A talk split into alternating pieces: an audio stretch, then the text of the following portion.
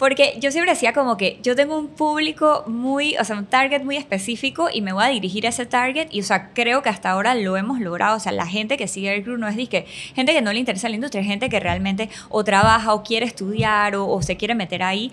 Y, o sea, al privado se llegan cuantas preguntas que a veces uno no sabe ni cómo responder.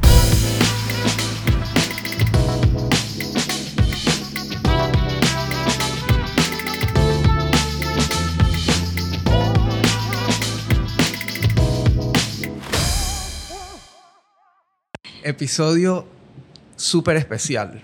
Primero porque es el episodio 100 y ahí aprovecho porque un, buen amigo me hizo un comentario. Dije, hey, yo veo que vas por el episodio 90 y tanto, pero ¿dónde están los otros? Y creo que es porque el nuevo formato de video y que antes era full audio, la gente como que no, no, no entiende dónde están los otros, pero los otros están en audio, en Spotify y todas esas otras plataformas, así que los pueden buscar. Pero, de nuevo, episodio 100, acompañado de mi mejor amiga, socia, asesora, abogada y de paso esposa. Bienvenida. Gracias, gracias. Eh, bueno, mi nombre es Vicky, para los que no me conocen, soy la esposa de Elías. sonando. Eh, perdón. Soy la esposa de Elías. Este, gracias por la invitación. Sí hay algo de rosca en la invitación al episodio 100 Dejaré que, la, que la audiencia juzgue con el contenido. Ok, ok, perfecto. Y bueno, gracias por la invitación y gracias al equipo de Simplify también, a Rafa, a todos los que trabajan en el podcast, que no solamente eres tú, así que, bueno, estamos aquí. Bienvenida. gracias. Bienvenida. Por fin fue un lío lograr que, que esté aquí porque eres bien reservada y no...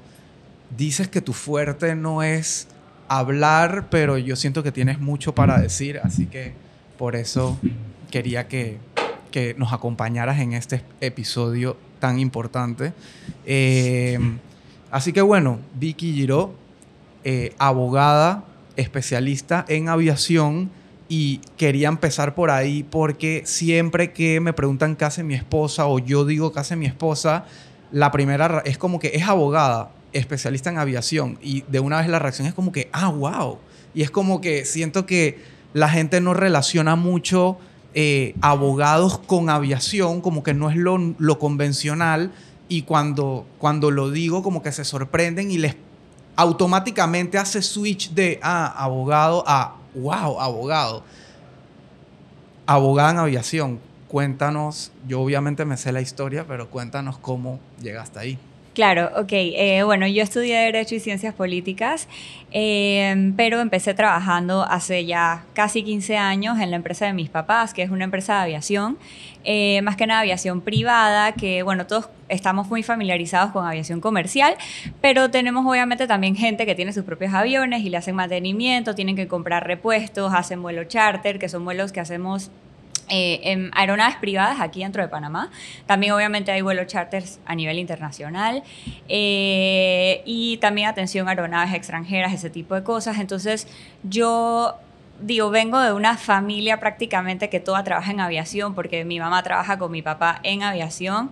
Y bueno, mi papá es piloto, pero mi abuelo era piloto, mi tío es piloto, mi hermano es piloto también. Entonces prácticamente todos trabajamos, digamos, en esta industria. Y yo empecé trabajando ahí, obviamente, eh, en la parte legal y creciendo, aprendiendo, obviamente, de todas las áreas. Y digo, ya tengo 15 años eh, en esto. Eh, en algún momento también trabajé en, en la Asociación Latinoamericana de Transporte Aéreo, que obviamente ya fue una experiencia que también me cambió porque fue a nivel regional y fue obviamente también, digamos, viendo relaciones con la industria y asuntos con gobierno, con otras organizaciones a nivel internacional. Entonces, digamos que fue una experiencia diferente a trabajar en el sector privado y a nivel local. Entonces, este, bueno, por ahí me fui y digo, dentro de mi carrera de 15 años, no solamente trabajando en la parte legal, también he trabajado en algo de administración, en recursos humanos y mm, eh, en algún momento tomé una maestría también de Derecho y Administración de Empresas y ahora estoy tomando una segunda maestría en administración de organizaciones internacionales, porque bueno, después de trabajar en la asociación también, digamos que me atrajo esa parte de las organizaciones, entonces estoy especializándome un poco más en eso. Entonces digamos que ese es como el resumen de, de lo que yo hasta ahora. Buen resumen. Yo, yo siempre le digo a la gente como que Vicky nació en la aviación. O sea, no fue como que, ay, un avión, dije, qué lindo, quiero ir, o sea, como que los niños usualmente es como que quiero volar. Es como que tú naciste ahí, tú naciste con tus papás creando la empresa, viviéndolo y, tú empezaste desde muy joven a involucrarte en todo y bueno, es como que natural. Sí, yo, yo creo que hay, de la gente que yo he visto y he conocido que trabaja en aviación, yo creo que hay dos mayores vertientes, o sea, los que realmente tienen ese primer impulso de que viste un avión y te enamoraste de esta industria, como mi papá, por ejemplo, eh, que mi abuela me dice que mi papá cuando estaba muy chiquito miraba un avión en el cielo y decía, es que yo quiero yo quiero volar eso. Y mi abuela dice que, pero, o sea, él nunca ni siquiera había visto un avión de cerca. O sea, ¿cómo sabía eso? Y la verdad es que mi papá siempre eh, tuvo ese norte enfrente, o sea, fue como una pasión que él tenía. Pero bueno, está ese, ese tipo de persona y están los otros que oían por casualidad, porque no sé, digamos, eh, aplicaste un puesto de comunicaciones, de marketing, de lo que sea, y era en la industria aeronáutica y te enamoras y sigues ahí. O em, como yo, por ejemplo, que nací en una familia en donde prácticamente nací en la industria y obviamente poco a poco me fui enamorando de la industria, aprendiendo de la industria y me quedé acá, pues. Entonces... Eh, al inicio dijiste que era por rosca, pero en verdad ahora la gente va a entender por qué no es por rosca.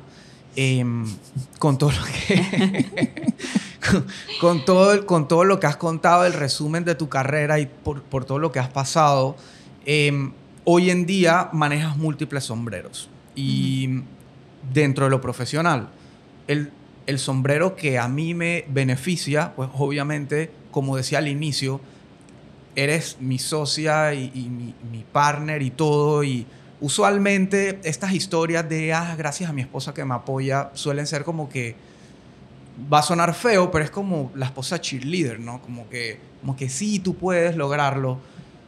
En mi caso, en mi carrera o historia de emprendedor, tú has sido una persona que me ha ayudado a aterrizar, que me has dicho lo bueno, lo malo, lo feo, que no hay nunca como que, no, no es esa, ese apoyo tímido de, sí, sí, mi esposo está haciendo esto, no, o sea, es como que prácticamente en todo lo que yo hago hay un toque tuyo y un impulso y una idea y una corrección y a veces... Una crítica. Una crítica que a veces es como que, mm", pero sí y, y todo. Entonces, eso por un lado, ese es un sombrero y eso da para otro episodio después de parejas emprendedoras. Ah. Pues, es más, cuando le conté a alguien, no me acuerdo a quién, dije, que mañana Vicky va al podcast. Es como que van a hablar de parejas emprendedoras. Yo como que no necesariamente.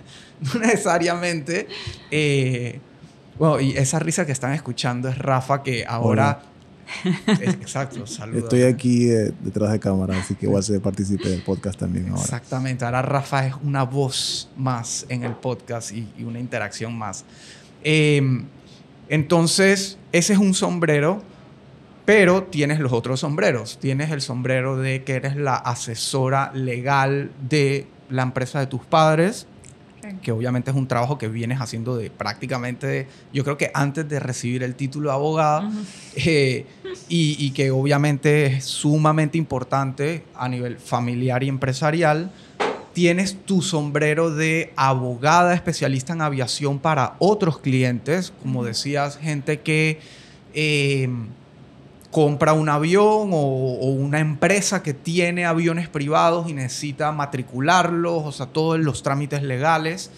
Eh, incluso ha certificado pistas privadas de aterrizaje, en fin, eso también es otra historia.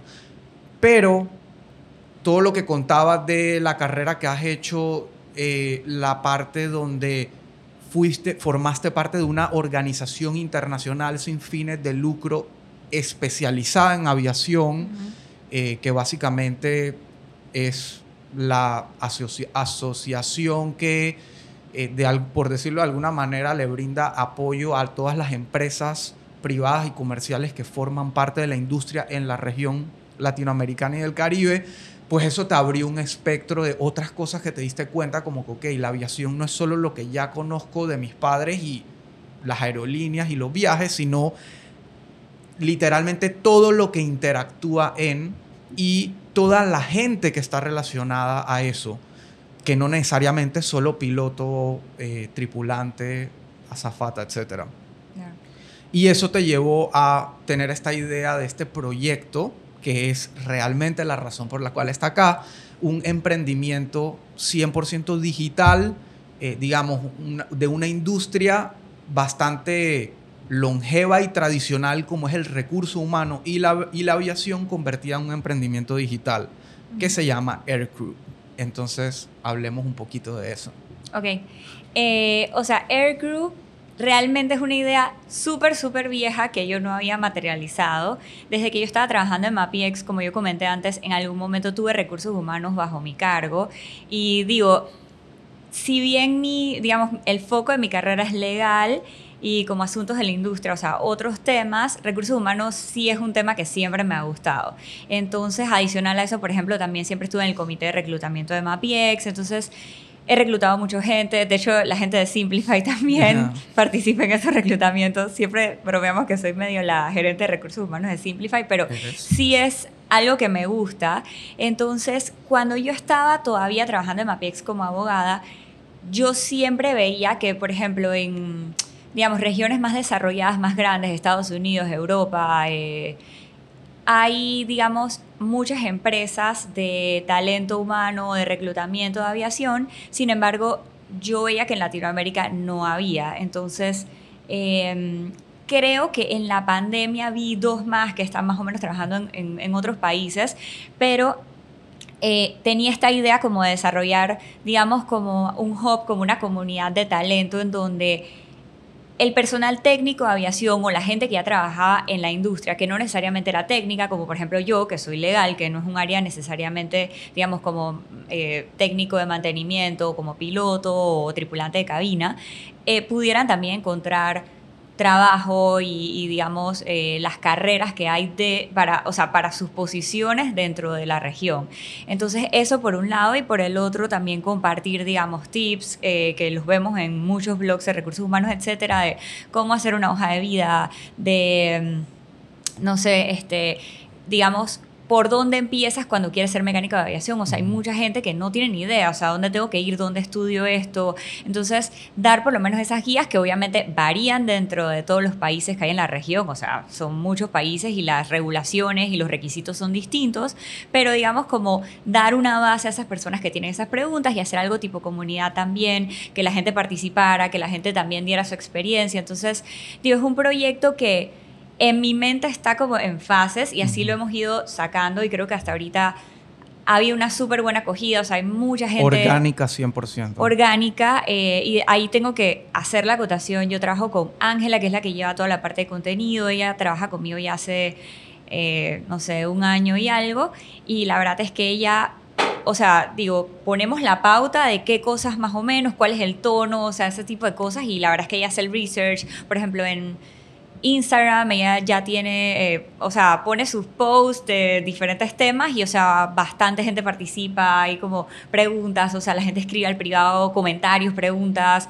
Eh, entonces sí se ha sentido como que, digamos, sí hay un público para ese tipo de eh, de comunidad, entonces creo que ha sido positivo. La gente interactúa bastante, ¿verdad? Sí, bastante. Yo me pongo ahí y digo, qué bestia. Es que es como, como que la gente, la gente está apasionada, o sea, la gente que está ahí Eso. está... Porque yo siempre decía como que yo tengo un público muy, o sea, un target muy específico y me voy a dirigir a ese target y, o sea, creo que hasta ahora lo hemos logrado, o sea, la gente que sigue el club no es de que gente que no le interesa la industria, es gente que realmente o trabaja o quiere estudiar o, o se quiere meter ahí y, o sea, al privado se llegan cuantas preguntas que a veces uno no sabe ni cómo responder, ¿no? O sea, hola, mira, trabajo en Argentina, pero me quiero mudar a Chile, ¿qué tengo que hacer? Y claro, es una pregunta tan amplia porque llega desde qué necesitas migratoriamente, laboralmente, el requisito de la empresa. Claro, o sea, son tantas cosas, pero bueno, se le da una guía como que, mira, eh, y te recomendamos, por ejemplo, buscar un abogado que te asesore en esto en tu país o en el país donde quieres ir, o ve a la aeronáutica civil de tu país y haz estas, estas preguntas para que ellos te guíen, o sea, pero son, digamos, bastantes cosas, pero sí se ha sentido que hay como mucha interacción y... Yo tengo una pregunta. ¿Ha llegado gente creyendo que ustedes dan trabajo? Mucha gente, mucha gente. Y yo me doy cuenta como que piensan que el crew es muy grande porque me, me, dicen como que, bueno, escriben como que, hola, me gustaría trabajar. Y o sea, no solamente ahí, el, el formulario de de contacto de la página web. Ya mucha gente como que, hola, soy tal cosa, me encantaría trabajar con ustedes, me gusta mucho lo que están haciendo. Entonces, tío, se siente súper bien porque quieren ser parte de Aircrew, pero a veces, o sea, les explico como que, mira, Aircrew todavía es un equipo pequeño, pero tal cosa, o si quieres estar en la industria, te recomendamos estar, digamos, pendiente a las vacantes que estamos subiendo, ese tipo de cosas, pero la verdad es que sí llega mucha gente que que dice quiero trabajar en Aircrew, lo que es súper chévere. Sí, Ojalá algún eh, día. Eh, es, en verdad sorprendente, aparte cómo ha, cómo ha ido creciendo y como decía, todo orgánico. Y bueno, echando un poquito para atrás porque no, no, no recuerdo si lo dijimos específicamente, pero Aircrew es una página, es una comunidad que mm, digamos que tiene estas diferentes plataformas para interactuar con. Una es la página web que es un job board, un, ¿cómo se dice eso en español? Eh, sí, eh, em, una página de reclutamiento. De reclutamiento y de vacantes, eh, todas relacionadas al mundo de la aviación, todas en Latinoamérica en general. Y, y, aquí algo importante porque la gente que pregunta y que, ay, ¿qué es Aircrew? Y cuando uno dice, no, es un sitio de reclutamiento de aviación, automáticamente es como que, ah, pilotos, tripulantes de cabina. Y es no, es para ser parte del mundo de la aviación no tienes que ser la gente que va en el avión. Puede ser un mecánico. Claro, mecánico, puede ser alguien de marketing para aviación, puede ser alguien de cómputo para aviación, alguien de legal, etc. Entonces, es un espectro tan grande que por eso yo siento que también la comunidad como tal ha crecido orgánicamente tan rápido y como tú decías, de una manera tan, y como decía Rafa, como tan participativa e intensa, porque estamos hablando que es un nicho, un nicho grande, pero de gente que está enfocada en eso y que, y que bueno, y como tú me has contado, a veces es como que suben información de lo, que, lo de ayer, lo de Boeing, dije, Boeing está, eh, lanzó el último avión que va a sacar del mercado y, la gente como que, ¿y por qué lo va a sacar del mercado? Como yo no soy Boeing. Sí, bueno, muchas veces nos hacen preguntas que, exacto, que es complicado responder en nombre de las empresas, por ejemplo. Eh, igual, por ejemplo, en ocasiones así, a veces buscamos la respuesta o, por ejemplo, hay gente que pregunta... Me acuerdo que con Ángela siempre hablamos que una vez pusimos un post de psicología aeronáutica, que es algo súper, súper específico, pero hay ciertas psicólogas que se han, digamos, especializado en la industria. Entonces, pusimos un post bastante genérico, obviamente, de psicología aeronáutica, como dando algunos datos de, de, eh, de la rama dentro de la industria. Y demasiada gente escribió. O sea, fue, o sea, fue uno de los posts que más interacción tuvo en el privado, sobre todo como que, hola, por favor, me pueden enviar información. Entonces, digo, me, me tocó como que encontrar una información genérica y explicarles como que, mira, tal, tal, tal cosa, y aquí te voy a mandar un link donde puedes ver más información. Eh, pero claro, me tengo que deslindar de, de, la autoría de ese link, por ejemplo. Claro. Pero... Hay mucha gente también que hace ese tipo de preguntas, o sea, ¿por qué Boeing dejó de fabricar el 747? O sea, eh, complicado obviamente es responder, pero tratamos obviamente de dar una guía o de responder algo, por lo menos dando los lineamientos más genéricos, entonces ahí, ahí vamos con eso. Sí, no, de verdad que, que ha sido apasionante verlo, verlo crecer y evolucionar tanto en la web como llega gente, cada vez más tráfico, de nuevo, 100% orgánico buscando empleo y queriendo enterarse de temas de la industria. Eh, y por otro lado, las redes, que en efecto, y aquí la importancia de nuevo de otros episodios y, cosas que siempre estamos compartiendo, la importancia de generar contenido y contenido de valor.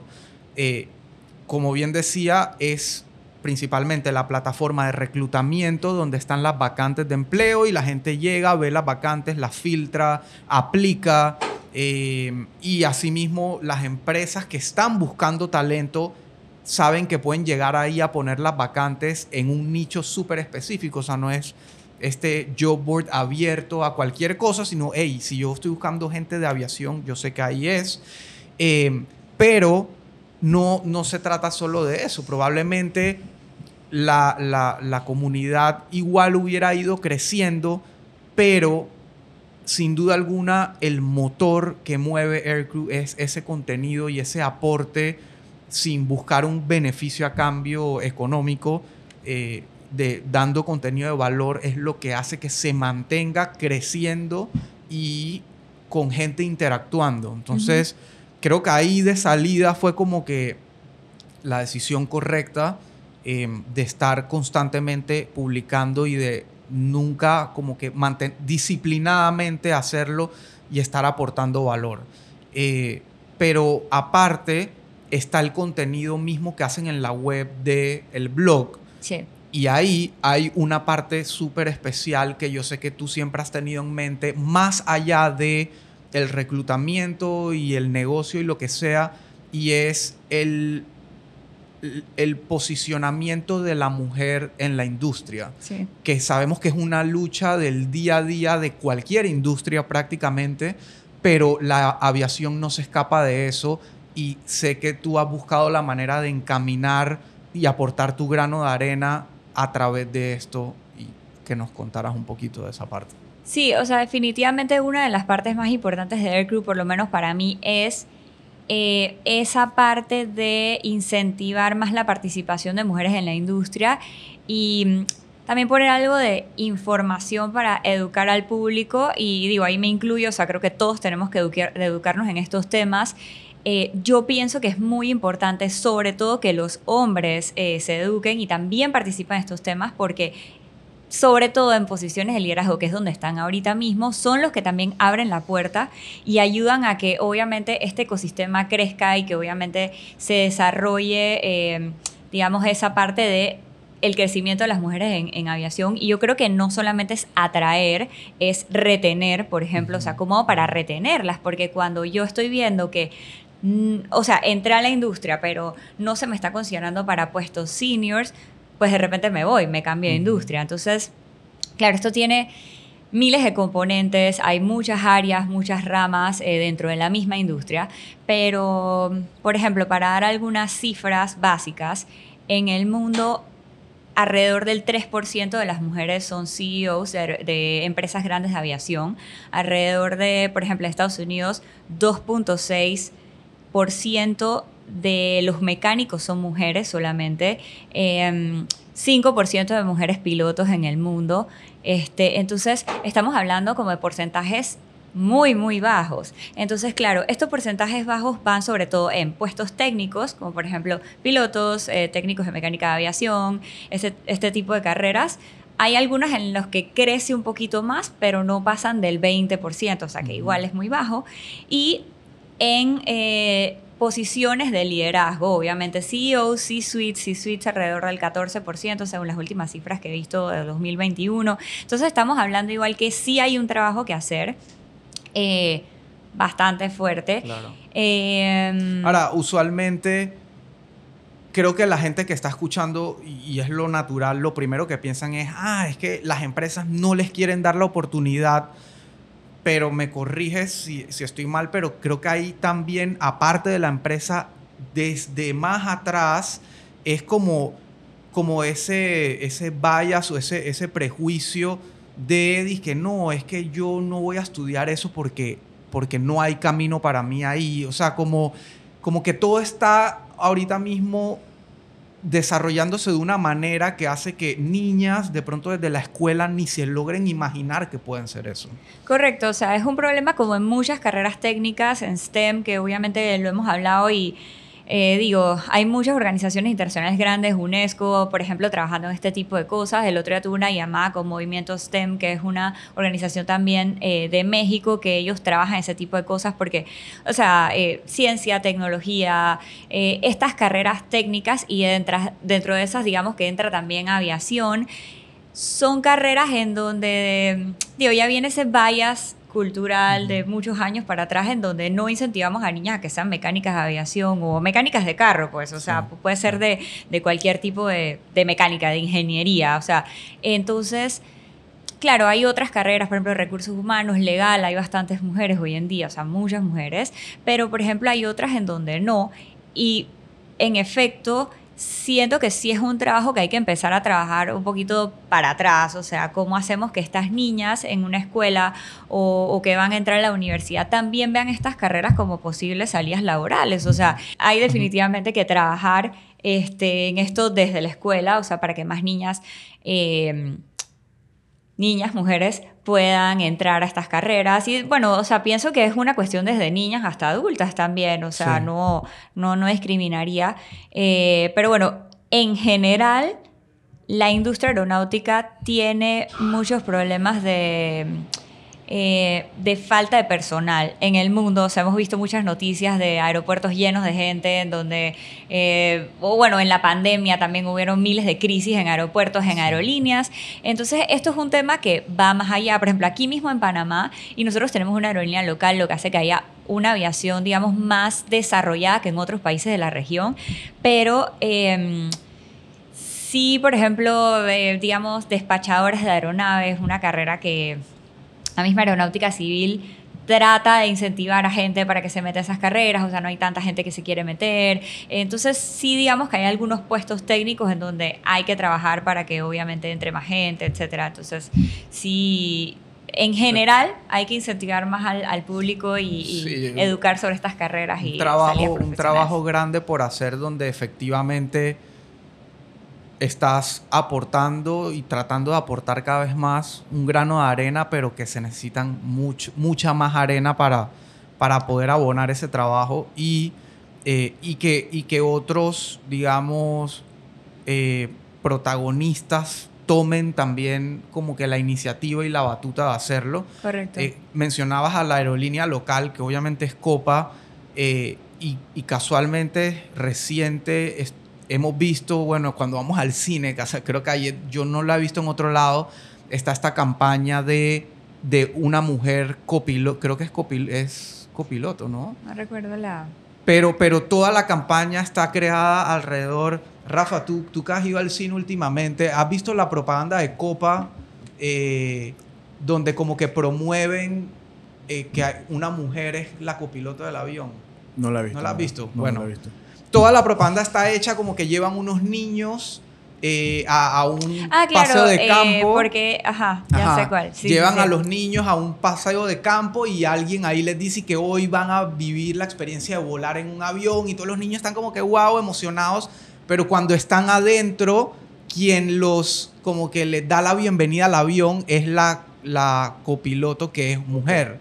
Y, o sea, me gusta que el concepto está hecho así, como que hey, sueña alto, pero está el componente de inclusión, ¿no? Claro, eh, digo, hoy en día obviamente como todos sabemos casi que es un must, eh, es obligatorio que todas las empresas también incluyan políticas de diversidad de mujeres en aviación en, sus, digamos, en sus agendas. Entonces, hay muchas aerolíneas que, por ejemplo, en la región han hecho vuelos solamente tripulados por mujeres, o sea, no solamente tripulantes de cabina, que donde obviamente las mujeres sí son, eh, es normal tener muchas mujeres, pero también piloto, o sea, capitán eh, y obviamente primer oficial, el, el copiloto. Entonces, que, o sea, les dicen como que vuelos que todos son mujeres, entonces sí hay, digamos, más apertura a ese tipo de cosas. Hoy en día se está celebrando mucho cuando tienen una mujer capitán y las están entrevistando, las están sacando en sus redes sociales, o sea, claro que también viene obviamente esa demanda del público de sentir que las empresas son diversas, que hay oportunidades de crecimiento, que hay oportunidades para las mujeres. Entonces creo que obviamente esa... Eh, presión, porque es una presión, pero es una buena presión, también ha hecho que las empresas se abran más a buscar y, a incentivar ese crecimiento y esa retención de mujeres en la industria, ¿no? Claro. ¿Cuál dirías que son los, los próximos pasos o que viene en corto, mediano, largo plazo para Aircrew? ¿Cuál es la, visión? Eh, ok, definitivamente yo creo que, como mencioné anteriormente, hay, algunas fases. Primero comenzamos lanzando la página web donde están las vacantes. Este, segundo comenzamos a, lanzar eh, redes sociales donde obviamente había interacción, está creciendo. Eh, algunas de las cosas que nosotros queremos desarrollar son temas de educación y de mujeres en aviación, como lo dije anteriormente. De repente hacer algunos eventos en colaboración, algunas cosas que, que ya hemos hablado un poco para incentivar la participación, pero también que otras mujeres que todavía no están en puestos seniors o, o que están ya en la industria creciendo, este, puedan ver que sí se puede obviamente lograr tener puestos altos, como hay muchas mujeres, muchas mujeres que yo personalmente admiro muchísimo que están en la industria. Y por el otro lado también algo que me encantaría hacer es participar un poco más en temas de educación, como lo que estábamos hablando un poco, eh, cómo hacemos para que esta información le llegue a niñas en la escuela, cómo hacemos para que estas mujeres que están, por ejemplo, ahorita mismo en la universidad estudiando estas carreras, puedan ver también eh, ampliar sus horizontes sobre las cosas que pueden hacer. Eh, por ejemplo, hay muchas tripulantes de cabina que aman la industria, pero también he visto tripulantes de cabina que se van cambiando, ¿no? De repente dicen, hey, ahora quiero que me den una oportunidad en recursos humanos o quiero que me den una oportunidad en otras cosas dentro de las aerolíneas que son gigantes, que a veces tienen otros puestos administrativos eh, y obviamente también hacer otro tipo de carreras. Eh, digo, hay gente que es apasionada por ser tripulante de cabina, eso también obviamente está súper bien, hay gente que ama poder viajar, la flexibilidad, este, no estar en una oficina y eso también es una carrera súper linda que mucha gente le gusta hacer, como la, como la misma carrera de capitán, o sea... Eh, nosotros trabajando en aviación siempre decimos que meter un capitán en una oficina casi que es imposible y, hay puestos técnicos de safety, de, mm, digamos, algunas áreas donde necesitas conocimiento administrativo o, digamos, como de liderazgo también mezclado con conocimiento técnico. Y es súper, súper complicado llevar a estas personas que dicen, hey, me gusta volar, me gusta, o sea, soy capitán porque eso es lo que amo, llevarla a una oficina y que se encierra ahí. Mi papá, por ejemplo, es el ejemplo perfecto. O sea, es un tipo que detesta el correo, detesta estar en una oficina y bueno, obviamente tiene una posición en donde le, toca, entonces lo detesta y bueno, es... Creo que la, la, analogía así que se me viene a la mente para nosotros es el jugador de fútbol que después se tiene que convertir en técnico o en o en administrativo de un equipo. O sea, es como que tú ves y son minoría. O sea, o sea, para la cantidad de jugadores que hay, los que quedan siendo eso es... Eh, son pocos, sí. Sí. Y, y, sí, totalmente. Es, es, que es... O sea, si ya, si ya tienes esa posibilidad de volar y, llevar un avión, o sea, es como... No, y si es lo que te gusta, porque también he conocido gente que estudia para ser, eh, para ser piloto y se encuentra mejor en una oficina o se encuentra mejor, digamos, en, un trabajo más estable. Increíblemente los hay, o sea, los hemos conocido. Entonces yo creo que hay de todo, hay diferentes personalidades y uno va como encontrando su camino dentro de la industria, dentro de su carrera también, ¿no? Claro. Bueno, yo creo que hemos aprendido, porque yo no dejo de aprender igual sobre la aviación, tengo una gran maestra aquí. Eh, pero para la gente que escucha y que de verdad le apasiona este mundo y, no solo que le apasiona esto, quien tiene una idea de un tema, de una industria, algo que la apasiona y, como que cree que no puede llevarlo a emprendimiento o a digital. Aircrew es un gran ejemplo de, de cómo un tema que no pareciera, porque lo que usualmente uno ve es como la página web de la aerolínea donde compro el tiquete o Expedia que me vende el paquete de, turístico. Y... a ver, hay empresas de aviación como industria que obviamente no tenemos todos en el radar los que no trabajamos ahí, pero si te vas desde las aerolíneas, los proveedores de aerolíneas, o sea, los que dan asistencia en tierra en el aeropuerto, el que despacha el combustible, los aeropuertos, que tienen mucha gente trabajando dentro del mismo aeropuerto, la aeronáutica civil, este, todos los proveedores técnicos de las aeronaves, eh, los, los, que dan las piezas, o sea, es una industria, digamos, bastante diversa y, y, obviamente está la industria y estas industrias, o sea, la industria es vector para otras cosas, como por ejemplo agencias de viaje, turismo. O sea, por ejemplo, aquí en Panamá y en Latinoamérica tenemos mucho ese fenómeno. Los turistas que vienen vienen por avión, porque nosotros no somos una región, por ejemplo, como Europa, en donde tú puedes eh, trasladarte por tren, por carro. O sea, tú vas a de España lo que sea en carro. Aquí no tenemos ese tipo de, de, transporte. Entonces, lo que hacemos aquí es nos trasladamos por avión. Entonces, los turistas, por ejemplo, que entran a Panamá usualmente entran por avión y asimismo en la, en, digamos, la mayoría de los países de Latinoamérica. Entonces, este, el turismo entra por aviación y digo, esa fue una de las, de las de los puntos más importantes durante la pandemia que la, la industria aeronáutica em, trató de, de, señalar, que es cuando tienes los aeropuertos cerrados, también toda la industria, la industria hotelera, la industria de, de turismo, Sí. está, está sin, sin clientes, ¿no? Sí. Entonces es una de las cosas que, que es importante tener en cuenta. Sí, no, digo, definitivamente es, es la conexión del mundo. O sea, ahorita la conexión física, porque digital, pues sabemos cómo ha evolucionado y cómo podemos tener una llamada ya mismo súper fácil con alguien que está en África, Sí, pero si quieres llegar en persona ya, es la aviación correcto. quien te mueve y digo, bueno, está la, la industria marítima, pero hoy en día es, es más de carga y whatever. Pero, pero bueno, la gente que quiere conocer Aircrew, eh, aircrw.com, lo vamos a poner en la descripción del episodio, igual las redes sociales, todo para que conozcan más de, de este emprendimiento apasionante, de una industria realmente apasionante, ideado y llevado a la vida por mi amada esposa y amiga y todo. Eh, y creo que podemos grabar después ese de, de las parejas emprendedoras que- que me han dicho. Eh, parece que el día de- después de cada podcast tiene un podcast ya para grabar después. Ah. sí, sí, en todos Sí, salen- Exacto. llega.